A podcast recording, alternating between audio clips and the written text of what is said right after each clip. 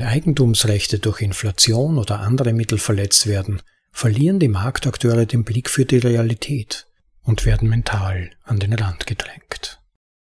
Du hast nicht die Zeit, dich hinzusetzen und die besten Bitcoin-Texte zu lesen? Nun ja, lasse mich dir vorlesen. Das ist ein Bitcoin Audible Anhörartikel.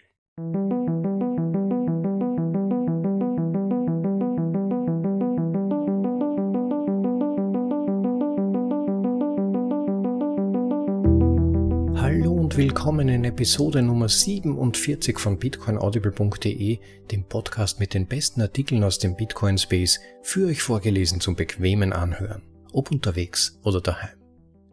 In dieser Episode setzen wir mit dem siebten Teil der zwölfteiligen Essayserie Souveränismus von Robert Breedlove fort, die sich mit dem Zerfall des Nationalstaats und der anschließenden Verstärkung individueller Souveränität im digitalen Zeitalter befasst.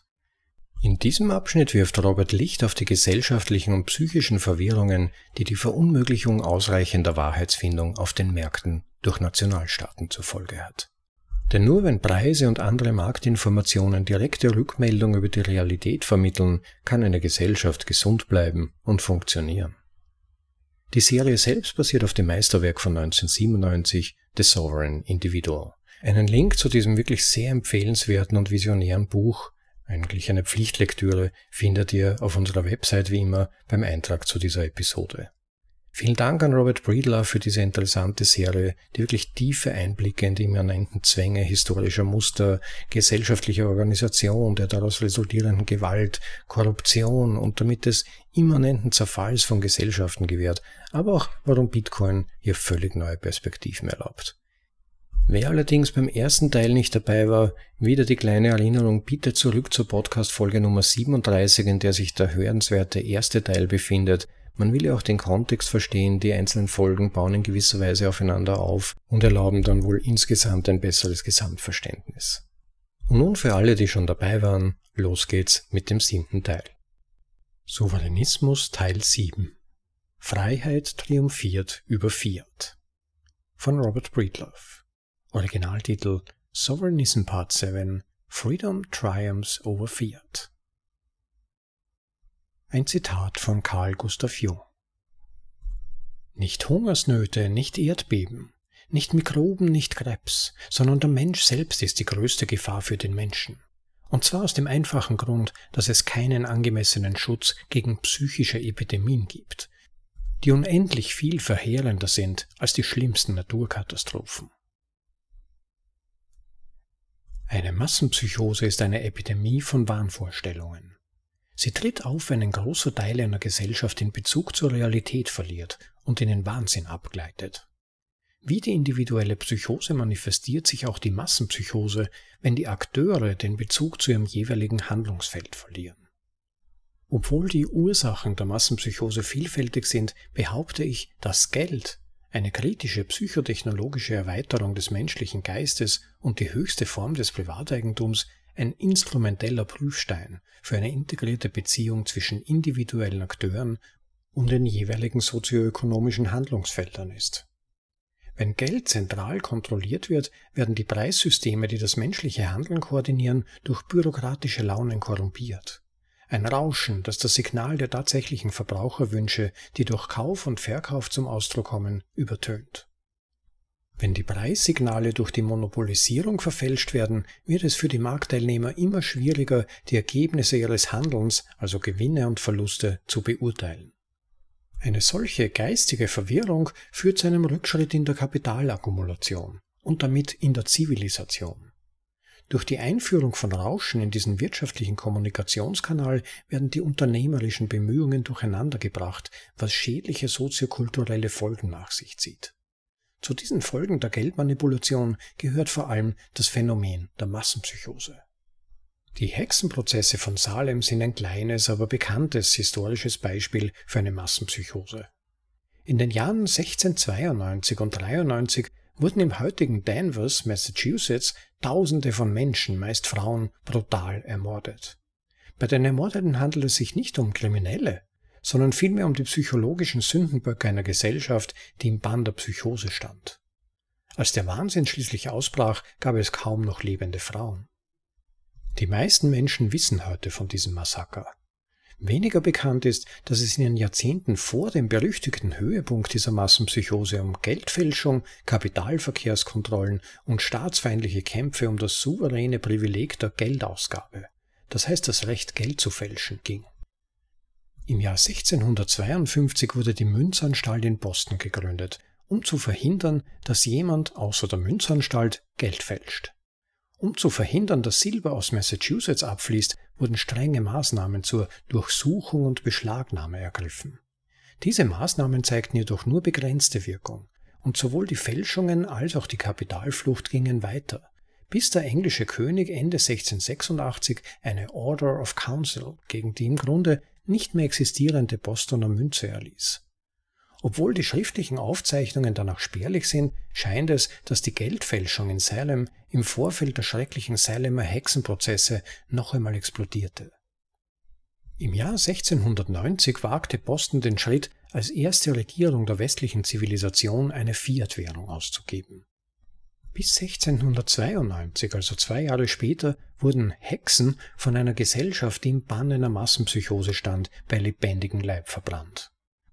Schriftliche Aufzeichnungen aus dieser Zeit beschreiben detailliert einige der Fälschungsaktivitäten, die zu diesem psychotischen Massenmord führten. Ein Zitat? Bei diesen spanischen Dollars handelt es sich um grobe, aus einem Silberklumpen geprägte Kolben, die nicht einmal eine Standardform hatten.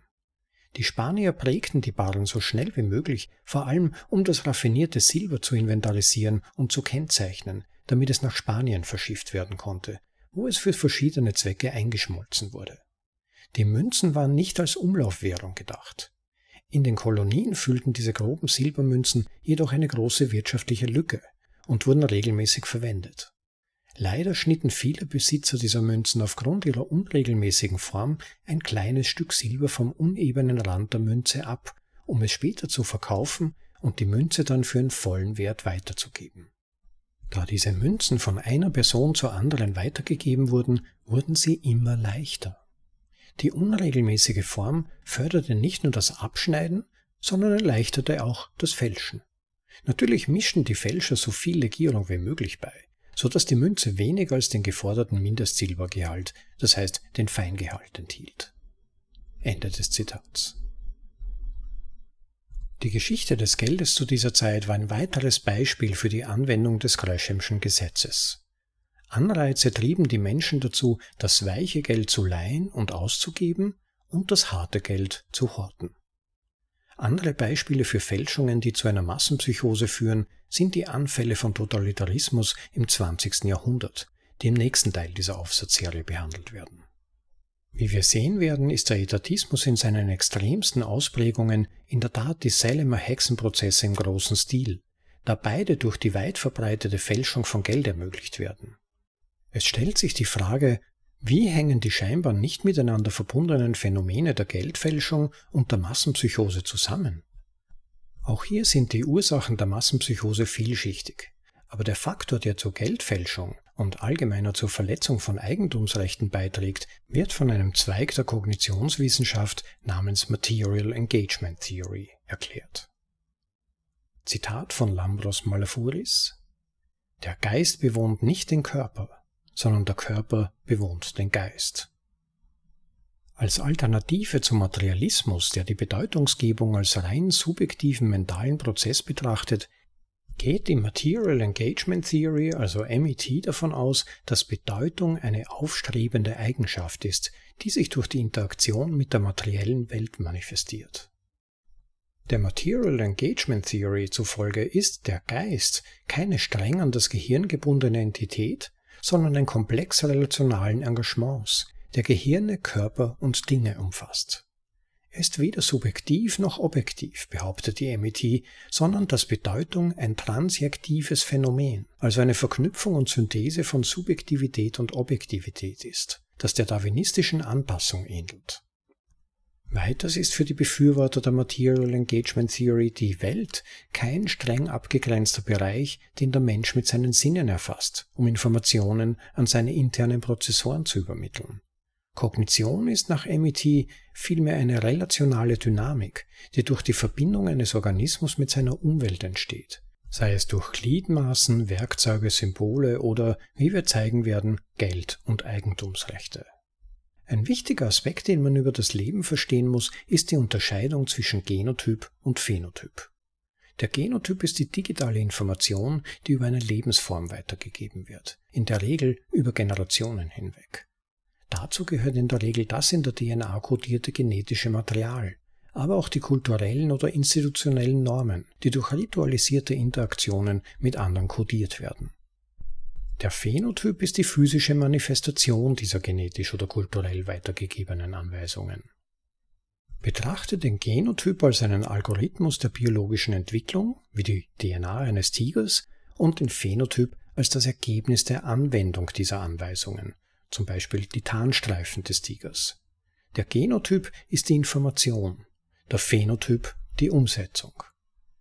In der Biologie wird häufig zwischen Standard- und erweiterten Phänotypen unterschieden.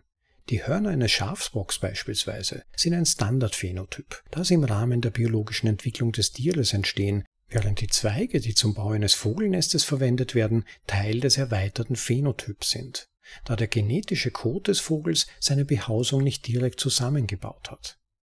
Der Mensch ist außerordentlich geschickt darin, seinen Phänotyp zu erweitern, was wesentlich zu seiner Dominanz in der Welt beiträgt. Menschen sind geborene Cyborgs, die sich darauf spezialisiert haben, immer raffiniertere Werkzeuge zu entwerfen, herzustellen und zu benutzen, um ihre Ziele zu erreichen. Werkzeuge und die Auseinandersetzung mit der materiellen Realität im Allgemeinen sind also Erweiterungen des menschlichen Geistes. Wie der renommierte MIT-Theoretiker Malafouris schreibt, Zitat, wenn wir akzeptieren, dass der Geist sich entwickelt und im relationalen Bereich als unser grundlegendstes Mittel zur Auseinandersetzung mit der Welt existiert, dann ist die materielle Kultur potenziell koextensiv und konsubstanziell mit dem Geist. Zitat Ende. Das Verständnis der menschlichen Neigung zur phänotypischen Erweiterung ist der Schlüssel zum Verständnis, das Wortspiel ist beabsichtigt, der Bedeutung von MET. Das Beispiel, das Malafuris anführt und die Beziehung zwischen Kognition und dem erweiterten Phänotyp unter MET, also der Material Engagement Theory, zu erklären, ist die Blind Man Stick Hypothese. Diese theoretische Übung hilft uns, die traditionellen Grenzen, die wir gedanklich um Gehirne, Körper und Dinge ziehen, zu überdenken. Frage dich selbst, wo beginnt das Selbst des Blinden? Beginnt es am Rande seiner Haut, in der Mitte des Stocks oder vielleicht an der Spitze des Stocks? Um die Material Engagement Theory besser zu verstehen, schlägt Malafuris vor, sich auf zwei Schlüsselfragen zu konzentrieren. Erstens, was tut der Stock für den Blinden? Und zweitens, gilt die biologische Grenze der Haut auch für den Blinden? Zur Beantwortung der ersten Frage argumentiert Malafuris, dass der Stock dem Blinden das Sehen ermöglicht, indem er ihm ein Mittel zur Verfügung stellt, mit dem er die physischen Muster erkennen kann, die für die ständige kognitive Reorganisation relevant sind, die er benötigt, um sich in seiner Umgebung zurechtzufinden. Tatsächlich wird ein Großteil der kognitiven Verarbeitung des haptischen Feedbacks, das der Blinde von seinem sehenden Stock erhält, in Bereichen des Gehirns verarbeitet, die normalerweise für die visuelle Wahrnehmung genutzt werden, aber für die Verarbeitung von taktilen Datenströmen umfunktioniert wurden. Für die zweite Frage ist die durch die Haut gezogene Grenze von geringer Bedeutung, da der Stock in einen komplexen Wahrnehmungsprozess in einem solchen Ausmaß einbezogen wird, dass er effektiv transparent wird. Der Blinde sieht den Stock nicht vor seinem geistigen Auge, er sieht durch den Stock hindurch. Wenn wir die Blindman-Stick-Hypothese vor unserem geistigen Auge betrachten, ist es die Spitze des Stocks, die mit der materiellen Welt in Berührung kommt und die haptische Rückmeldung entdeckt, die dem Blinden hilft, sich in seiner Umgebung zurechtzufinden. Ohne dieses Hilfsmittel wäre es um den Blinden ganz anders bestellt, da er eine viel geringere Anpassungsfähigkeit an seine räumliche Umgebung aufweisen würde, zum Beispiel gegen Wände laufen, über unebenes Gelände stolpern und so weiter. Auf diese Weise verändert der Stock die Kompetenz des Blinden als bewusster Akteur in der Welt grundlegend. Eine Veränderung, die sich direkt in den kognitiven Veränderungen widerspiegelt, die ihm durch ein entscheidendes Teil seines erweiterten Phänotyps, den Stock, zuteil werden. Der Blindman Stick ist wie alle anderen Hilfsmittel auch nur ein Vermittlungsinstrument in einer Beziehung zwischen Akteur und Schauplatz. Ein materielles Muster, durch das Geist und Materie eine Schnittstelle bilden. Im Gegensatz zu den substanzzentrierten Denkmodellen, die bei Materialisten weit verbreitet sind, betrachtet die Material Engagement Theory die Welt als einen kaleidoskopischen Komplex sich gegenseitig durchdringender Muster. Viele dieser Muster sind übereinander geschichtet und oft selbstähnlich, was mit der fraktalen Geometrie der Natur übereinstimmt. Schneeflocken, geologische Merkmale und organische Strukturen zeigen alle fraktale Zacken und Selbstähnlichkeit über verschiedene Maßstäbe hinweg. Weit über die physischen Grenzen des Schädels hinausgehend betrachtet die Material Engagement Theory den menschlichen Geist als ein dehnbares Muster, das die Muster der Umwelt, in die es eingebettet ist, nachahmt. Auf diese Weise interagieren geistige Muster, also Akteure, und ihre Umgebungen, also Schauplätze, wechselseitig und nehmen oft ähnliche Formen und Konturen an. In dieser Sichtweise sind Geist und Materie prismatische Spiegelungsmuster. Vielleicht ist dies der Grund, warum der Ratschlag von Jordan Peterson, sein Zimmer aufzuräumen, so wirksam ist, um den Geist zu reinigen. Die Material Engagement Theory erklärt, warum Geist und Märkte, Prozesse der verteilten Wahrnehmung, die in Geld ausgedrückt werden, sich gegenseitig reflektierende Fraktale sind. Geld ist das Werkzeug, das den Verstand durch den Austausch nach oben in den Markt und den Markt durch die Preise nach unten in den Verstand skaliert, wobei eine ständige Gegenseitigkeit besteht. Vereinfacht gesagt ist der freie Markt eine Matrix von Köpfen, die durch Preissignale miteinander verbunden sind.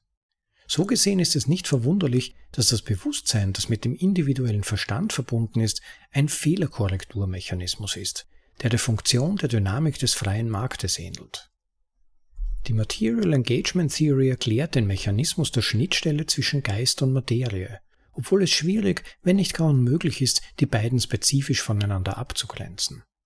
Auf die räumliche Spitze getrieben verweist die Material Engagement Theory auf die beobachteten Ähnlichkeiten zwischen der zellulären Architektur des Gehirns und den galaktischen Superclustern des tiefsten Kosmos.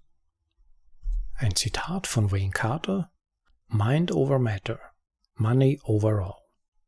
Geist über Materie, Geld über alles. Nach der Material Engagement Theory ist das Gehirn nur eine Komponente des Geistes. Die menschliche Erkenntnis findet also nicht nur innerhalb des Gehirns über Dinge statt, sondern auch außerhalb des Gehirns und durch Dinge. Man geht davon aus, dass der Geist der Menschen vor der Zeit der Schriftkultur ausschließlich mit Dingen zu tun hatte, ohne dass eine mentale Repräsentation erforderlich gewesen wäre. Der antike Mensch dachte durch Handeln, ohne über das Vorher oder das Nachher zu reflektieren. Dies mag seine Fähigkeit zu planen beeinträchtigt haben, aber es hielt ihn in engem Kontakt mit der Gegenwart, was für die Jagd, Untersuchen und Sammeln nützlich war.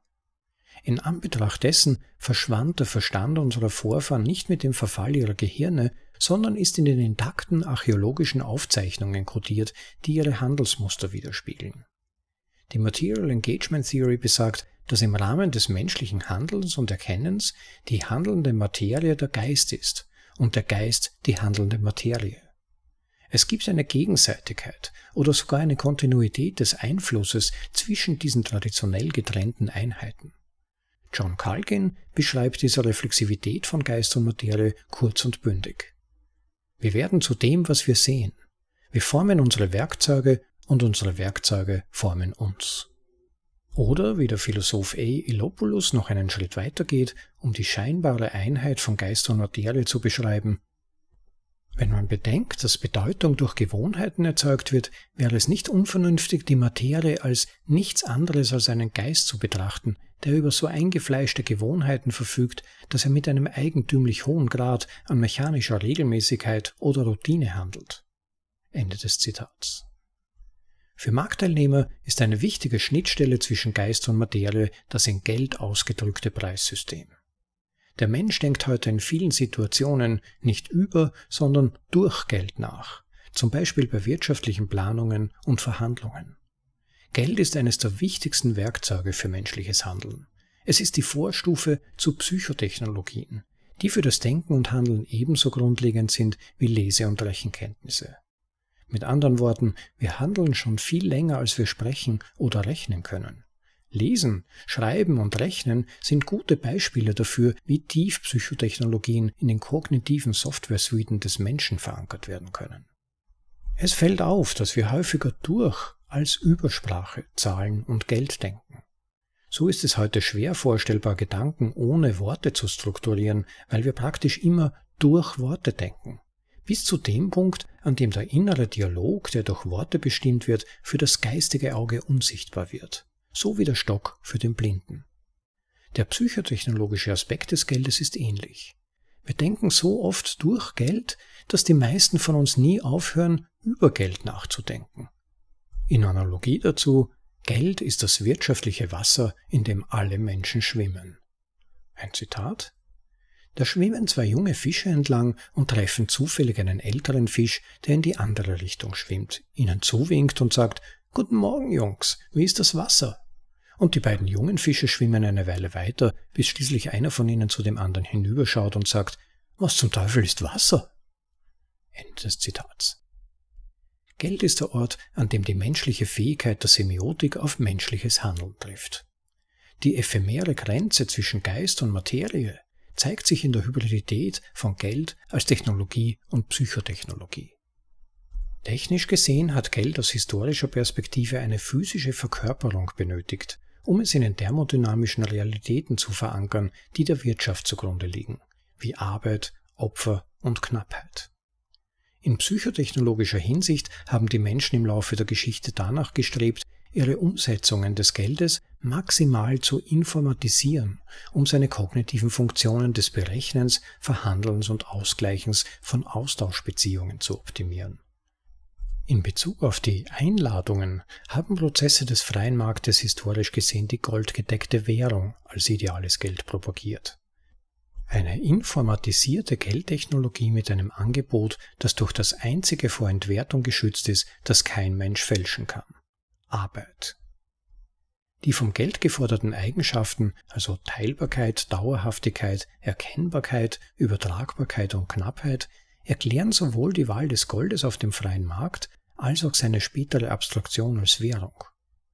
Gold ist eine Geldtechnologie, deren Knappheit zuverlässig in der Thermodynamik der Arbeit begründet ist. Die Anwendung der Währung informatisierte Gold in einer Weise, die es den Marktakteuren ermöglichte, es mehr wie eine Psychotechnologie und weniger wie eine glänzende, schwere und schwerfällige physische Geldtechnologie zu behandeln. Nebenbei bemerkt Bitcoin kombiniert und baut auf den wirtschaftlichen Eigenschaften von Gold und Währung auf und perfektioniert praktisch das Geld, indem es ein rein informatorisches Werkzeug ist, das sich an die in seinem Produktionsprozess aufgewendete Arbeit anpasst. Als digitales Geld, das sich dem menschlichen Handeln anpasst, ist Bitcoin ein lebendiges Geld. In dieser Hinsicht und wie ich schon früher argumentiert habe, könnte sich Bitcoin als die brillanteste Idee der Menschheit erweisen. Um auf die Blindman-Stick-Hypothese zurückzukommen, können wir eine nützliche Analogie ableiten, um die Auswirkungen der Manipulation von Geld auf den menschlichen Verstand zu verstehen. Zunächst ist es wichtig zu verstehen, dass Eigentumsrechte als sozioökonomischer Griff fungieren, mit dem die Menschen die Welt nach ihren Präferenzen umgestalten.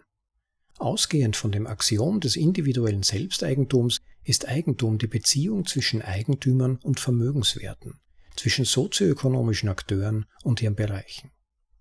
Wenn Eigentumsrechte verletzt werden, wie bei der willkürlichen Aufblähung des Geldangebots, werden die Rückkopplungsschleifen gestört und die Marktakteure verlieren die Fähigkeit, die spezifischen Folgen ihres Handelns zu erkennen. Eigentumsrechte, die verletzt werden, trennen die Akteure von den Folgen ihres Handelns, was ihren immanenten Spieleinsatz, also ihr Skin in der Game reduziert und schließlich zum Zusammenbruch der Zivilisation beiträgt. Die Verletzung von Eigentumsrechten führt auch dazu, dass die Marktakteure die Welt nicht mehr im Griff haben, was dem Etatismus die Möglichkeit gibt, sich auszubreiten. Mit anderen Worten, die Integrität der Eigentumsrechte ist das Mittel, mit dem die Marktakteure in Kontakt mit der Realität bleiben. Auf diese Weise ist die Unverletzlichkeit des Eigentums wesentlich für die psychologische Gesundheit und Stabilität der Massen. Hartes Geld ist ein Geld, dessen Angebot schwer veränderbar ist, so dass die Eigentumsrechte, die es verkörpert, schwer zu verletzen sind. Weiches Geld hingegen hat ein Angebot, das leichter veränderbar ist, was bedeutet, dass die Eigentumsrechte des Verkörpert durch Inflation leichter zu verletzen sind. Bezieht man das Geld auf die Blindman-Stick-Analogie, so ist hartes Geld wie ein starrer Stock, während weiches Geld eher einer schlaffen Nudel gleicht. Es liegt auf der Hand, dass die haptischen Signale, die von einem starren Blindenstock ausgehen, wie die Preissignale, die von einem Geld mit einem starren Angebot ausgehen, wesentlich auffälliger, genauer und nützlicher sind als die Signale, die von der schlaffen Form eines weichen Stocks oder seines eigentumsrechtlichen Äquivalents, dem weichen Geld, ausgehen. Die strukturelle Integrität des Stocks ist für die Navigationsbemühungen des Blinden ebenso wichtig wie die Integrität der Geldmenge für effektives Unternehmertum. Der amerikanische Pragmatiker John Dewey schrieb über diesen Reflexbogen zwischen Akteur und Schauplatz Reiz und Reaktion bilden spezifische Phasen der Koordination, die dazu beitragen, die von der Theorie vorgegebenen unzusammenhängenden Teile zu vereinen. Der Reiz stellt die Bedingungen dar, die erfüllt werden müssen, um eine erfolgreiche Koordination zu erreichen.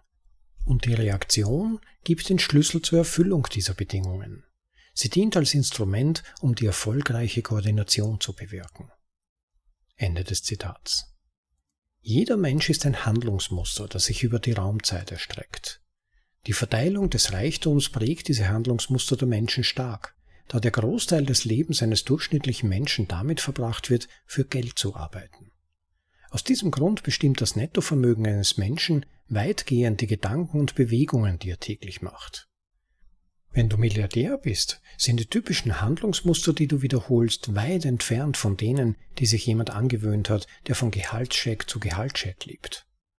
Und wie die Material Engagement Theory erläutert, bestimmt das Handeln weitgehend, wie wir die Welt um uns herum gestalten und damit auch, wie wir unseren eigenen Geist formen. Auf diese Weise beeinflusst Geld, das ultimative sozioökonomische Instrument der Material Engagement Theory, die Einprägung von Handlungswissen bei seinen Nutzern tiefgreifend. Im Laufe der Zeit führt die individuelle Selbstreflexion dazu, dass sich dieses prozedurale Wissen in semantisches Wissen kristallisiert. Das Handeln geht dem Sprechen und dem sprachlichen Denken voraus, was die Allgegenwärtigkeit der räumlichen Metapher in der menschlichen Sprache erklärt. Durch die Pervertierung von Eigentumsrechten wird die Akkumulation von prozeduralem Wissen beeinträchtigt, was zu Verzerrungen von Geist und Materie führt. Auf diese Weise verursachen die Inflation und alle anderen Verletzungen des Privateigentums zumindest teilweise das Aufflackern von Massenpsychosen. Geld ist die Grundlage für die menschliche Existenz. Es ist der Klebstoff, der die menschlichen Handlungsmuster zusammenhält. Und es ist die erste Waffe, die in einem Kampf gezogen wird.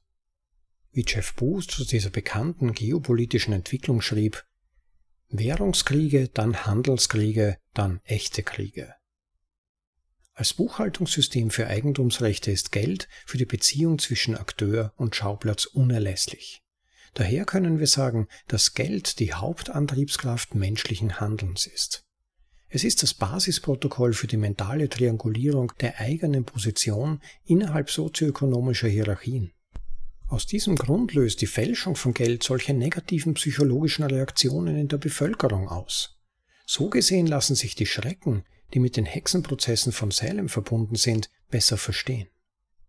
In Anbetracht dieser grundlegenden Verbindung von Geld und Geist ist es nicht verwunderlich, dass Staatsmänner Geld einsetzen, um menschliche Handlungsmuster zu manipulieren und die mentale Stärke der Bürger an den Rand zu drängen, wann immer es ihren wirtschaftlichen Interessen dient. Denk daran, alle menschlichen Organisationen sind Unternehmen und alle Unternehmen sind Strategien zum Erwerb von Reichtum. Etatismus bzw. Statismus ist eine Geschäftsstrategie, bei der die Steuerzahler die für die Ernte standardisierten Nutzpflanzen sind. Obwohl der Statismus auch heute noch die vorherrschende Form der menschlichen Organisation ist, ist es vor der Morgendämmerung häufig am dunkelsten. Bevor wir in die Dunkelheit des Statismus in seiner extremsten Form eintauchen, wollen wir seinen ideologischen Strukturismus untersuchen, um zu zeigen, warum er zum Scheitern verurteilt ist. Trotz aller Bemühungen von Autoritären und Politikern in der Geschichte hat es keine nachhaltige Umsetzung des Etatismus gegeben, eben weil die von der Freiheit hervorgebrachten Muster unaufhaltsam über die Willkür triumphieren. Zitat Man kann niemanden dazu zwingen, einen zu respektieren. Und Respekt ist die höchste Währung. Der Souveränismus ist dem Etatismus ganz einfach aus äußerst pragmatischen Gründen überlegen. Wie schon die amerikanischen Gründerväter wussten, schafft Freiheit positive externe Effekte, während Fiat negative externe Effekte hervorruft. Zivilisationen, die sich die Freiheit zu eigen machen, werden wohlhabender sein als solche, die der Zwanghaftigkeit des Staates den Vorzug geben. Oder wie Jordan Peterson in Anlehnung an die Erkenntnisse des genetischen Erkenntnistheoretikers Jean Piaget sagt, Gleichgewichtige Strukturen übertreffen ungleichgewichtige Strukturen. Aber was genau bedeutet das und was hat das mit Freiheit und Gesetz zu tun? Gehen wir der Sache auf den Grund.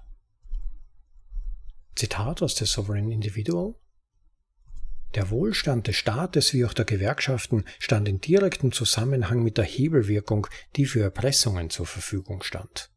Dieses Druckmittel war im 19. Jahrhundert viel geringer als im 20.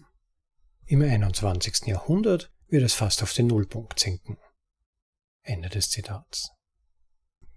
Die menschliche Interaktion im Rahmen der Ökonomie weist eine Spieldynamik auf. Ein Spiel ist jede Situation, in der um knappe Ressourcen gekämpft wird. Im Falle eines Brettspiels sind diese Ressourcen in der Regel Punkte oder Ziele. Im Falle von Märkten sind es produktive Faktoren, zum Beispiel Land, Kapital und Arbeit und die Kaufkraft des Geldes. Immer wenn es potenzielle Gewinner und Verlierer gibt, wird ein Spiel gespielt. Eine Strategie ist ein Ansatz zur Entscheidungsfindung im Rahmen eines Spiels. Strategien richten sich nach den im Spiel herrschenden Konstanten. Typischerweise sind dies die Spielregeln, aber es kann sich auch um phänomenologische Faktoren wie die Schwerkraft oder die Thermodynamik handeln. Die Akteure formulieren ihre Strategien in Erwartung der Handlungen ihrer Konkurrenten im Rahmen dieser Spielregeln oder Faktoren. In einem Spiel, in dem die Regeln nicht unveränderlich sind, besteht die überragende Strategie darin, die Kontrolle über die Regelsetzung zu erlangen.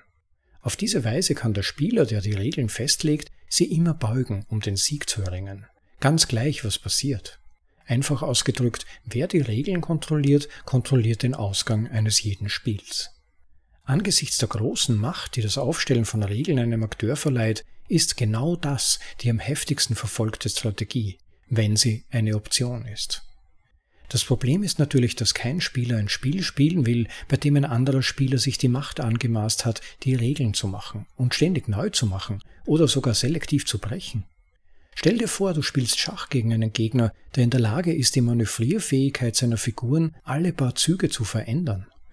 Vielleicht lässt er in einem Zug seine Bauern wie eine Dame über weite Strecken über das Brett hüpfen oder bewegt in einem anderen Zug seine Türme diagonal wie ein Läufer. Es liegt auf der Hand, dass die Existenz des Spielers, der die Regeln aufstellt oder bricht, für alle seine Gegner äußerst demoralisierend wäre, da dieses asymmetrische Privileg das Schachspiel für alle, die gegen ihn antreten, entscheidend unfair machen würde. Mit wenigen Worten, Herrschende tendieren dazu, immer unbesiegt zu bleiben. Dieses offensichtliche Prinzip ist der wahre Antrieb des Zentralbankwesens. Ein Zitat von Jonathan Mayer Rothschild, erlaubt mir das Geld einer Nation zu emittieren und zu kontrollieren, und es kümmert mich nicht, wer ihre Gesetze macht. Das Problem mit der Macht der Regelsetzung ist, dass es im Bereich des Spiels nichts gibt, was mehr umstritten ist. Das Aufstellen von Regeln ist praktisch die Macht, auf ewig zu gewinnen. Und welcher Spieler, der bei Verstand ist, würde das nicht wollen? Die Festlegung von Regeln ist jedoch ein teures Privileg, das es zu erhalten gilt. Wegen der absoluten Macht, die es verleiht, kämpfen die Spieler ständig darum, die Position des Regelmachers zu übernehmen, wenn die Regeln veränderbar sind. Aus diesem Grund sind die Regelsetzer gezwungen, ständig große Ressourcen für die Verteidigung ihrer Position und die Durchsetzung ihrer Regeln gegenüber Spielern aufzuwenden, die sich ihrer Macht widersetzen. Dies erklärt den periodischen Aufstieg und Fall von globalen Reservewährungen in der Geschichte. Und an dieser Stelle befindet sich im Text eine Übersichtsgrafik mit den jeweiligen Reservewährungen im Verlauf der Geschichte, beginnend bei etwa 1400. Und jede dieser Leitwährungen hatte interessanterweise eine ähnlich lange Dauer, für die sie jeweils die Welt dominierte. Zunächst Portugal, dann Spanien, dann die Niederlande, dann Frankreich, Großbritannien, diese dann abgelöst von der USA, dem US-Dollar und schließlich als mögliche Entwicklung Bitcoin. Ein Spiel mit veränderlichen Regeln ist von Natur aus instabil. Es handelt sich um eine unausgewogene Struktur, was bedeutet, dass den Regelmachern in ihrem endlosen Kampf um die Aufrechterhaltung der Kontrolle über das Spiel unweigerlich Kosten für den Schutz des Spielfelds und die Durchsetzung der Regeln entstehen. Natürlich stellt sich dann die Frage, wie bezahlen die Regelmacher diese Kosten für die Aufrechterhaltung ihrer Privilegien? Für die Regelmacher ist diese Antwort einfach. Sie verdrehen die Regeln so, dass sie den anderen Spielern Ressourcen entziehen, wobei sie genug einnehmen, um die Kosten für den Schutz und die Durchsetzung der Regeln zu decken und eine gewisse Marge als Gewinn übrig lassen. Natürlich werden die Spieler, die auf diese Weise besteuert werden, ich verwende diesen Begriff absichtlich, aus dem ungleichgewichtigen Spiel aussteigen und sich für ein anderes entscheiden, wenn sie die Möglichkeit einer weniger kostspieligen Alternative haben. Ohne die Androhung von Zwang oder Gewalt führt dieser Prozess dazu, dass sich die Akteure auf die Regeln einigen, die am vorhersehbarsten, manipulationsresistentesten und für ihre Eigeninteressen am günstigsten sind. Aus diesem Grund konvergieren die Prozesse der pragmatischen Wahrheitsfindung auf dem freien Markt zu gleichgewichtigen Strukturen. Spiele, in denen kein Spieler die mit einer ungleichgewichtigen Struktur verbundenen Schutz- oder Durchsetzungskosten auf sich nimmt. Wenn die Regeln auf diese Weise entdeckt werden und von allen freiwillig angenommen werden, sind weniger Ausgaben für Schutz oder Durchsetzung erforderlich. Infolgedessen konkurrieren gleichgewichtige Strukturen auf natürliche Weise mit ihren ungleichgewichtigen Gegenstücken. Diese unvermeidliche wirtschaftliche Realität ist der Grund, warum Gold auf dem freien Markt zu Geld gemacht wurde, warum das Internet das Internet verdrängt hat und warum Bitcoin derzeit zu Geld gemacht wird. Auf lange Sicht sind offene, freiwillige Netzwerke immer besser als geschlossene, unfreiwillige Netzwerke. Wie du vielleicht schon vermutet hast, ist die Staatsform ein Ungleichgewicht, während der Souveränismus eine Gleichgewichtsstruktur ist. Nationalstaaten wenden enorme Ressourcen auf, um ihre Bevölkerungen zu normieren, zu manipulieren und zu besteuern. Diese Kosten können nur bezahlt werden, wenn das Kosten-Nutzen-Verhältnis von Zwang ausreichend niedrig ist. Mit anderen Worten, die Rentabilität des Staates hängt davon ab, dass die wirtschaftlichen Erträge der Gewalt höher sind als die damit verbundenen Kosten für Schutz und Durchsetzung. Wenn die Marktteilnehmer die unangemessene Besteuerung durch die Zentralbanken bemerken, werden sie rational handeln und ihre Fiat-Währungspositionen gegen Bitcoin verkaufen. Diese Verkäufe setzen die potenziellen Inflationseinnahmen der Nationalstaaten weltweit unter Druck da sie die Abwertung der Kaufkraft der Fiat-Währung beschleunigen. Um wenigstens den Anschein von Zahlungsfähigkeit zu wahren, wird es die Nationalstaaten in Zugzwang bringen, die keine andere Wahl haben werden, als die fehlenden Inflationseinnahmen durch eine Erhöhung der direkten Steuern auszugleichen. Erwarte zunehmend exotische Durchsetzungsmaßnahmen, wie die Besteuerung nicht realisierter Kapitalgewinne, Enteignung, Bail-ins und die Plünderung von Bankschließfächern, wenn die finanzielle Verzweiflung der Nationalstaaten eskaliert. Das Ergebnis all dieser Maßnahmen?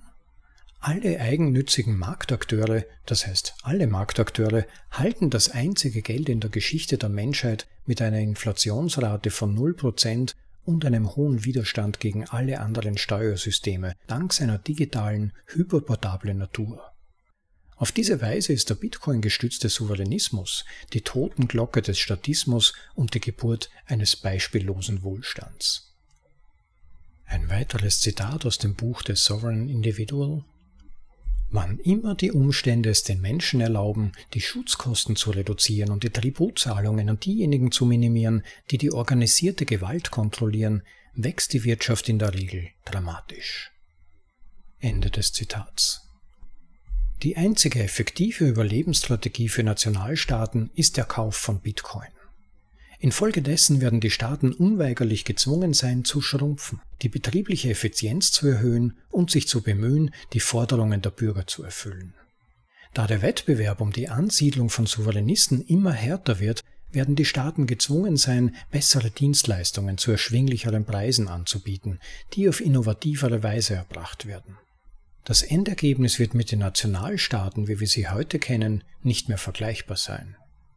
Vernetzte Staaten, wie die von Balaci Srinivasan angedachten, sind eine mögliche Folge. Die Menschen werden sich einfach dorthin begeben, wo sie am besten behandelt werden und nicht mehr an einen bestimmten Ort gebunden sein. Kurz gesagt, Hyperportables Kapital stärkt standortunabhängige Hauptstädte. Der Statismus ist dazu bestimmt, sich in der digitalen Säure des grenzenlosen freien Austauschs und des plündungssicheren Eigentums aufzulösen. Der Souveränismus gewinnt, weil er eine zwangsfreie Leistungsgesellschaft ist. Ein Zitat von Alexander Solzhenitsyn Die Menschen werden mit unterschiedlichen Fähigkeiten geboren. Wenn sie frei sind, sind sie nicht gleich. Und wenn sie gleich sind, sind sie nicht frei. Die Material Engagement Theory lehrt uns die Übereinstimmung zwischen den Schöpfern und ihren Schöpfungen. Wenn ein Eingriff per Gesetz auferlegt wird, werden die für eine gesunde Erkenntnis notwendigen Entdeckungsprozesse gestört, was zu einer Massenpsychose beiträgt. Die Verwirklichung von Relevanz kann nur durch einen Konsens freiwilliger Handlungen zwischen den Akteuren und Schauplätzen hergestellt werden. Wenn Eigentumsrechte durch Inflation oder andere Mittel verletzt werden, verlieren die Marktakteure den Blick für die Realität und werden geistig ausgegrenzt. Die Aufweichung des Geldes in den Händen der Marktakteure ist gleichbedeutend mit dem strukturellen Zerfall des Blindenstocks, der die Beziehungen zwischen den Akteuren und den Schauplätzen verdunkelt und dazu führt, dass das menschliche Handeln in destruktive Muster der Disharmonie verfällt. Die Integrität der Wahrnehmungsinstrumente, wie die Starrheit des Blindenstocks oder die Unflexibilität der Geldmenge, ist für die erfolgreiche Navigation der Akteure in den sozioökonomischen Schauplätzen unerlässlich. Der strukturelle Zerfall dieser Instrumente ist eine Ursache für Psychose und Dezivilisation. Glücklicherweise bietet die absolute Integrität von 21 Millionen Bitcoin große Hoffnung für eine Welt, die unter dem Bann einer staatlich induzierten Psychose leidet. In Teil 8 werden wir in die Dunkelheit des Statismus in seiner extremsten Form eintauchen, Totalitarismus. Glücklicherweise haben die Souveränisten Physik, Wirtschaft und Spieltheorie auf ihrer Seite. Der Weg aus dem Statismus wird jedoch wahrscheinlich ein wenig tückisch sein, aber am Ende wird er sich lohnen. Zum Abschluss ein Zitat von Thomas Paine. Die Tyrannei ist wie die Hölle nicht leicht zu besiegen. Doch haben wir den Trost, dass der Sieg umso glorreicher ausfällt, je härter der Kampf ist. Das war Souveränismus Teil 7. Freiheit triumphiert über Fiat von Robert Breedlove. Ja, und ebenso wie Robert Breedlove selbst in den Hinweisen in seinem Text bedanke ich mich bei euch auch fürs Zuhören und hoffe, ihr besucht Robert Breedlove auf seiner Medium-Präsenz. Wie immer findet ihr den Link dazu in dem Episodeneintrag auf bitcoinaudible.de. Schaut dort mal vorbei, checkt auch die verweisenden Links, die weiterverweisenden Links, die euch weitere Informationen liefern, alle Hinweise zum Autoren und fördert sein Schreiben. Er ist einer der untriebigsten Autoren, kann man sagen, der wirklich viel produziert für die Community, viele tolle Texte geschrieben hat. Einige davon haben wir auch schon hier auf bitcoinaudible.de vorgelesen. Aber auch eine großartige Interviewserie mit interessanten Gästen, die nennt sich What is Money? Schaut da mal vorbei und unterstützt Robert Breedloves Wirken. Nur noch ein paar kurze Hinweise. Wem die Metaphern und Beispiele in diesem Artikel gefallen haben, dem wird sicherlich auch Robert Breedloves Artikel Meister und Sklaven des Geldes gefallen. Die könnt ihr in Episode 8 anhören. Und wer sie spontan nicht finden kann, einfach auf bitcoinaudible.de gehen und die Suchfunktion nutzen. Dort könnt ihr übrigens auch den von uns vorgelesenen Artikel von Gigi finden, der Aufstieg des selbstbestimmten Individuums, der sich ebenfalls mit dieser Thematik der Verschiebung des Machtgefälles hin zum unabhängigen und selbstbestimmten Menschen befasst. Ja, und beim Eintrag zu dieser Episode auf bitcoinaudible.de findet ihr wie immer natürlich auch den Link zum Originalartikel des Autors und all seine interessanten Linkverweise zum weitergehenden Studium und zum Nachlesen. Wenn euch diese Vorlesung gefallen hat, hinterlasst bitte ein Like und abonniert unseren Podcast, wer das nicht schon getan hat. Verbreitet die Artikelserie gerne an alle weiter, die ihr kennt. Und wenn unsere Vorlesungen gefallen, nur wenn sich das Podcast-Projekt auch finanziell trägt, können wir es in dieser Form weiter aufrechterhalten, zumindest in dieser Intensität. Ich hoffe, jeder kann das nachvollziehen. Insofern jede Spende oder immaterielle Unterstützung auch möglich. Ein paar Möglichkeiten dafür haben wir auf unserer Website im Link Unterstützung angeführt. Jeder Beitrag ist willkommen und heiß begehrt.